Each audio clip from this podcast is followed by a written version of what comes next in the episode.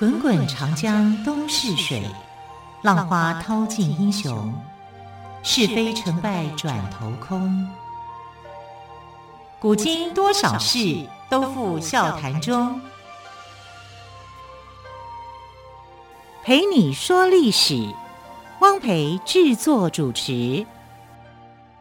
欢迎朋友们收听今天的《陪你说历史》节目，我是汪培。同样再次为朋友们邀请到历史专栏作家于远炫老师来到我们节目当中。老师好，主持人好，听众朋友大家好。老师，我们已经连续两集谈到了芈月，就是宣太后哦。对。那么感觉，我觉得她是一个为政治而活的女人呢。对。她真实的她真的就是这样子吗？就真实的芈月哈，就宣太后来讲啊，她是呃秦国很特殊的啊，不常见到的。如果常见到的话，这是不得了的。好，但是其其实啊，就是说他虽然是为政治而活，可是你可以看到，就是说他让秦国的确是变得比较强大。在那个时期，他有他的一些贡献，然后对呃这个男色来讲，哈、哦，他好像就是三段嘛。我们现在看到就是三段，跟惠文王、跟义渠君，还有跟最后的这个魏丑夫，啊、好像也没有太多所谓的别的人，啊、他还是有一些他自己的想法。可是呢，在这过程里面呢，他却有一些惊人之语呢，出现在《战国策》这个史书上面。那《战国策》的这个说法啊，就记录着一个他跟秦惠文王的一段的这个呃故事啊，这个故事是非常非常的有名啊，甚至呃很多史学家都认为说，宣太后就是一个啊很坏的一个女人哈，因为她太那个感觉她就是把一些不好的一个言论哈，竟然在公开的外交场合里面啊去谈啊，但我觉得这里面是有一些问题的啊。那我们来先看，在《战国策》里面到底它记载的些什么？《战国策》里面讲说，秦宣太后呢，跟当时的韩国的使者叫上进啊，上就是时尚的上，进呢这个字比较难写，上旁边一个格，再一个金啊，上进这个人呢啊，这个在《战国策》的这个啊里面是有记载他们之间的一个谈话内容的。啊，可是到《战国策》到后来到宋朝人，有个叫鲍彪的一个史学家，他在看这个故事的时候，认为说宣太后哦讲这个话污鄙甚矣啊，用污鄙两个字来形容，就是说呃很脏了，怎么会讲出这么样的黄的一个笑话？而且还有是太后哎，对呀、啊，这意思就是说他开黄腔了、嗯、啊，说他讲这些东西不识大体，又开黄腔，非常的呃污浊。啊，他甚至还认为说，秦母后之恶有自来矣。哎，秦母后之恶，这个母后指的是谁呢？是指秦始皇的妈妈赵姬。哈、啊，说赵姬之所以会这么坏，就是被宣太后教坏。哈，哎，其实他们两个之间差很差很多，好不好？这个秦始皇呃，要叫宣太后叫做高祖母，哎，对。啊，他们之间是差了五代，五代对。那赵姬到底是为什么呢？这个鲍彪会那么样的介意，这么样的生气？那我们来先来看，就是说为什么鲍标啊这么样介意？在《战国策》的故事里面来讲说，楚国呢曾经去攻打韩国，啊，并且围困韩国的雍氏五个月啊。雍氏是一个这个呃一个人啊。然后他就围困了这个姓雍的这个氏族五个月的时间。那韩国向秦国搬救兵，希望这个秦国来救他。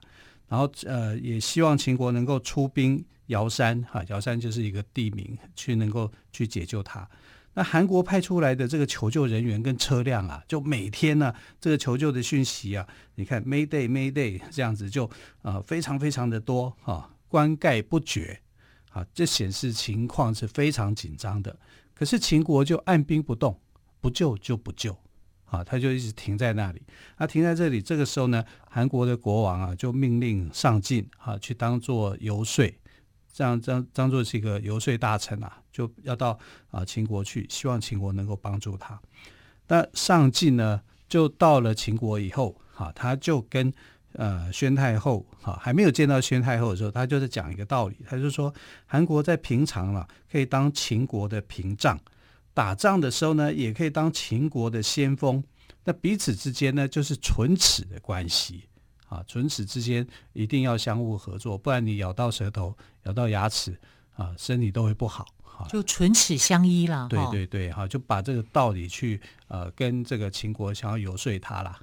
那呃，宣太后听到了以后就觉得说，你以前派来的这些说客哦，都是胡说八道，哈，就是想要去秦国帮忙。哎，这个人说话至少还讲到唇齿相依的这个呃故事，哈，他觉得好像有一点道理，他愿意见他，好，所以就啊、呃、见了这这个使者，他觉得这个使者呢是跟别人不一样的，啊，上进讲的话是有道理的，啊，就接见他了。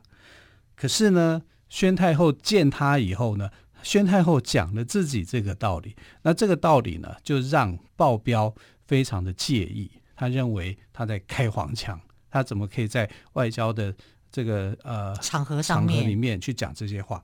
那到底这个宣太后说了说了什么，让鲍彪这么生气？对，他就对上进就讲说：“我服侍先王，哈，就是这个秦惠文王，惠文王的时候呢，他把大腿压在我身上，我觉得很不舒服。”啊，就是谁谁会觉得很舒服啊？用用大腿压在他身上的时候，他不舒服的。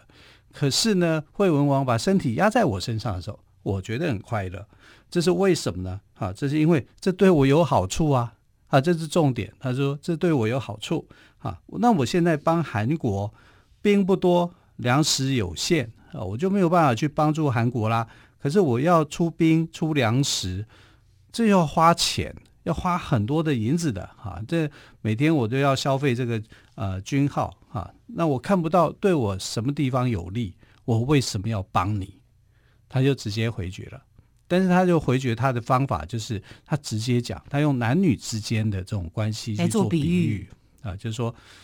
惠文王压在我身上的时候，我很舒服啊，我开心呐、啊，嗯哼，对不对？用大腿压我的时候，我就不开心，不舒服，不舒服。那你们怎么样让我觉得对秦国有利，我会舒服？嗯，说吧。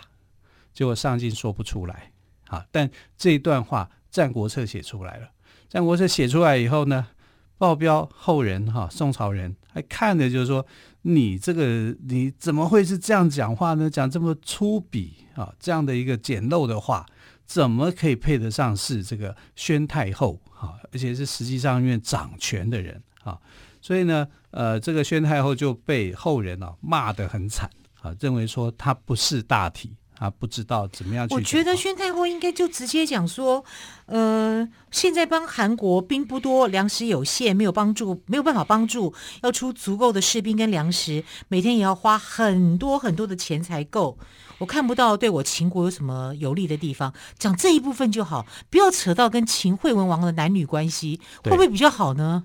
他这是叫做比喻啦。但我们来看，我觉得这个比喻可以拿掉啊，不要讲这个，会不会比较好？问题是写在《战国策》上面的这些话，能够相信吗？说不定是假讯息、假新闻，也有可能哦，对不对？对。我们现在来讲说，有些东西是假讯息、假新闻，在古代难道就没有吗？啊，那我们来看这个故事的一个后半段的发展，就是这个宣太后就拒绝了吧？啊，就是说你们没有没有给我实际上秦国什么好处，我为什么要帮你？不要。啊，他其实就是用这种简单的方式哈，来告诉你，我就是不要，我不要帮助你们。那不要帮助你们之后，韩国的问题没有解决嘛？韩国没有问题没有解决呢，他还是要去派使者去游说这个秦国来帮助他。那时候他就派了一个人呢，叫做张翠山啊，不是啦，叫做张翠。张翠山是《倚天屠龙记》里面的武当七侠之一，武侠对，后来变武侠嘛，哈、嗯。这个张武侠呢，哈，他他叫张翠啊。那张翠这个人的他的游说的方法跟上进不一样，上进就是很急急忙忙嘛，一定要赶着，就是去希望能够这个呃救救人如救火这样，对十万火急的事情啊，必须要说清楚嘛，要很快的去。就上呃这个张翠他就怎么样？他说我老了，慢慢走啊，就。走得很慢很慢，有多慢就有多慢哈，像是像是这样啊，非常久的，花了很长的时间，对啊，然后才到才到秦国。那秦国是知道他们要来，他要派使者来啊。但张翠来的时候，反而是慢慢的来，而且他不是找宣太后，他去找了谁呢？他去找了甘茂啊，就是说当时的秦国的大臣啊，他找了甘茂啊，他对甘茂就讲说，如果啊。你们不帮秦国，其实也没有关系啊。我们就跟这个楚国啊，我们就跟魏国，我们就来往。我们来往以后，我们就变成一个三国同盟。反正我到时候你也是要来打我，对不对？我就三国同盟的时候，你觉得我们会怕你秦国吗？其实我一点都不需要秦国的帮忙啊，所以我只要是联合起来，你们反而要怕我。这个张翠的用的方法就不一样了啊，他找的目标也不同。那甘茂就觉得说，如果这三国联合起来对付秦国，那秦国是吃亏的。在这件事情上面，我如果能够救了韩国，让韩国去感激秦国，纵横术嘛。所以那个时候有两个方式，就是说我我如果跟秦国交往，好，我就是要连横横的联系。然后如果我是跟六国交往，六国是一个直的线，那我就是这个合纵。所以连横合纵之术啊，就是纵横家里面去推广的那个时候的一个国际的一个概念。嗯哼。结果这个国际的概念，甘茂接受了，他就去跟昭襄王讲，我们要去救韩国。哎，所以他反而达到目的了。好，张翠还是厉害，对，好，就比上进多了一份头脑。不过老师，你刚刚谈到甘茂，其实，在电视剧当中哦，他是一个奸臣的感觉哦。对，那有没有什么要帮他这个说话的地方啊？对，平反一下。我们先休息一下，再请于月轩老师跟我们说哟。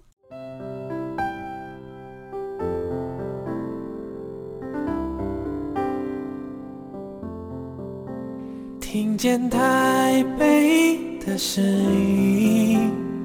拥有颗热情的心，有爱与梦想的电台，台北广播 FM 九三点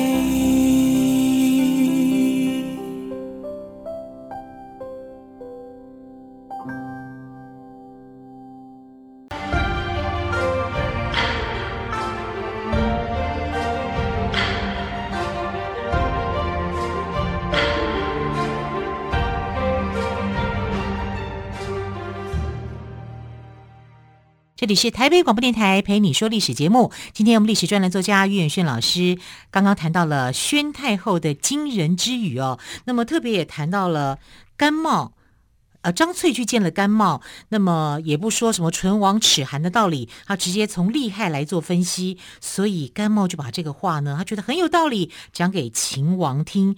那昭襄王也觉得有道理，最后他派兵派兵了吗？对，所以就解除了这个危机，但这是在《战国策》里面所记述记录的。那这里边比较吓人的就是宣宣太后的那一段的谈话的内容啊，他用床子之间的比喻啊，来拒绝了这个上进一开始的这个游说的工作。那其实《战国策》为什么写这两段？我认为啊，这可能不是历史的事实。啊，因为为什么呢？因为后人在看《战国策》的时候就，你知道史学家做的事情就是辩证嘛，就是看到底有没有发生这个事情，时间对不对，年代对不对，就一比对之下，就发现说这个呃为雍氏的这个时间的时候，秦惠王还在啊，还没过世啊，啊，那这五个月的时间呢，这前面的那一段所描述的，也就是上晋的所讲的那段时间，秦惠文王在啊。秦惠文王在的话，那就不可能是那个去找呃这个芈八子去谈这个时候嘛，因为如果他还在，当然还叫芈八子嘛，他还没有当宣太后嘛，啊，那等到他过世以后呢，后面的这一段，后面的这一段，秦惠文王虽然不在了，哎，可是甘茂不见了，哈，甘茂逃走了。他跑到齐国去了，所以两头就牛头不对马尾啊，就是说这个《战国策》所写的这个故事是不太可信的。既然是不太可信的，那宣太后这句话又怎么样产生？啊，就是啊，那又那宣太后的话就未必是真的喽，就未必是真的哈，就是呃耐人寻味，只能讲说写《战国策》的这个作者。对秦国的宣太后可能是非常痛恨的，对啊，所以他才会有这么一段把它写进来。那写进来的故事啊，是在讲说你要怎么样才能够游说成功，而不是说宣太后到底有没有说了这句话。可是当他写把故事写进来的时候，会被当成是史料来看待说，哦，宣太后说了这样的一段话。那这段话其实这样来看的话，会觉得呃，这个《战国策》在这一段里面的故事是不合的。那这是谁发现的？就是原来骂宣太后的那个报镖。他就觉得这里面是有问题的。宋朝人做学问的其实是很有意思的，就是说，呃，他不会全部都相信说你写下来的历史，我就会去相信你。他会去找蛛丝马迹。对，这叫做于不疑处有疑。就是大家都认为没问题的时候，我发现了问题，所以他们的做学问的。这是做学问的态度是蛮好的。对，就独立思考能力啊，好、嗯，所以这个呃，宋朝是很有独立思考的能力，因为文人当家嘛，好，他们的这个文风是很强的，所以他就看到了这样的一个问题。可是他当中有一个注解哈，就是说这个秦母后之恶，其来有自。啊，虽然他认为这个故事可能也是假的故事，但是呢，他认为呢。现在这个宣太后可能有说过类似这样的话，是这样的哈，他这的心里头他还是倾向于这样子。虽然说时间不对，可是宣太后有没有讲这句话呢？可能有，所以被。也可能没有。对对，啊，那他他也是将信将疑啦。对对对，就一一半一半呐，哈，fifty fifty，哈，所以就觉得是这样了。然后这个写下来以后，他有一段注解，就说这个秦母后之恶。其来有自，秦母后之恶。这个赵姬，他就认为，你看赵姬会这么样的这个淫荡，哈，就是因为宣太后有这样的一个例子在前面，哈，他会说这样的一个话，啊，那宣太后的一个事迹，他呃跟义义渠君在一起这段时间，大家也会认为说，你是不是是那样的？就是说，你跟你的你没有守寡这件事情，然后你跟别人乱来。这对宋朝人来讲，这可能不能忍受的，哈，实在是没有办法去接受。可是，在那个时代的人可能是可以接受的，哈，所以时代之间是有一些隔阂，是有一些距离的。那他所讲的母后，就是赵姬之恶。赵姬是怎么样的一个人呢？我们发现说，秦始皇的妈妈就是赵姬，哈，赵太后，哈，这个人呢，她过去她是一个歌女。她是吕不韦哈，这个大商人底下的这个歌女，然后吕不韦那个时候最有名的故事就是奇货可居嘛，啊，因为当时秦国的质子哈就派了一个很不重要的儿子哈到这个赵国去当人质，那他看到这个人质，这个人叫嬴异人啊，异就是奇异的异，异人，他看到这个人的时候就觉得说这人很棒。我好好的去把他当做是赌注，我去培养他，让他变成秦国的国王啊。那之后他就会有很多的好处啊。因为呃，这个吕不韦自己在当商人的时候，他曾经就问他爸爸，就是说，呃，种田能够赚钱吗？他说不行啊，因为看天吃饭不太能够赚什么钱啊。如果真的赚的话，就一比一吧。当商人呢，啊，商人好，多赚一点。可以多赚几倍，那当政治人物呢？哦，那更赚更多，好，所以他就想到说，那我就要去啊，我现在是商人，那我就要变成政治人物，因为政治人物很好赚钱，就前途无可限量。对，你看吕不韦的爸爸多聪明啊，他就可以看到，他跟他儿子讲啊，不要当农夫啊，当农夫看天吃饭，当商人好啊，当商人你可以赚到好几倍的利益。那如果当政治家，更不得了，利益无可计算啊！为什么？因为你权力在手，你要什么就有什么，所以他才设计了这个奇货可居这样的一个过程哈。然后就去找了这个呃嬴异人，因为他就投资他，他就认为说他要帮助他回到这个呃秦国去哈，去继位当国王，花了很长的时间，所有的投资都在他身上。不，嬴异人在当人质的时候，他也是。很很能忍啦，对，很能忍，啊，因为他不被重视嘛。他的父亲有好多的孩子，他不过是其中一个啊，就是非常的渺小的哈，死了也没有人知道啊，所以所以他就去这个呃，当时的吕不韦就投资在他身上，但吕不韦还做了一个投资，是把他最喜爱的那个歌女啊，就给了这个嬴异人啊，当他的妻子，就是赵姬。哦、啊，所以赵姬跟这个吕布呃嬴异人之间生的孩子就是秦始皇嬴政。嬴政一开始的名字不叫嬴政，叫赵政，因为他在赵国出生的啊，他是后来才逃到逃回到秦国去继位的啊。这当中有很长的一个过程了啊。对，可是这个过程里面呢，我们要讲的是赵姬这个人啊。赵姬这个人呢，他在这个赵国的时候，他是被欺负的啊，因为秦国去攻打赵国嘛，赵国那个时候一败涂地啊，就是你看像白起展开的那种大屠杀啊，所以他是被这个连累的。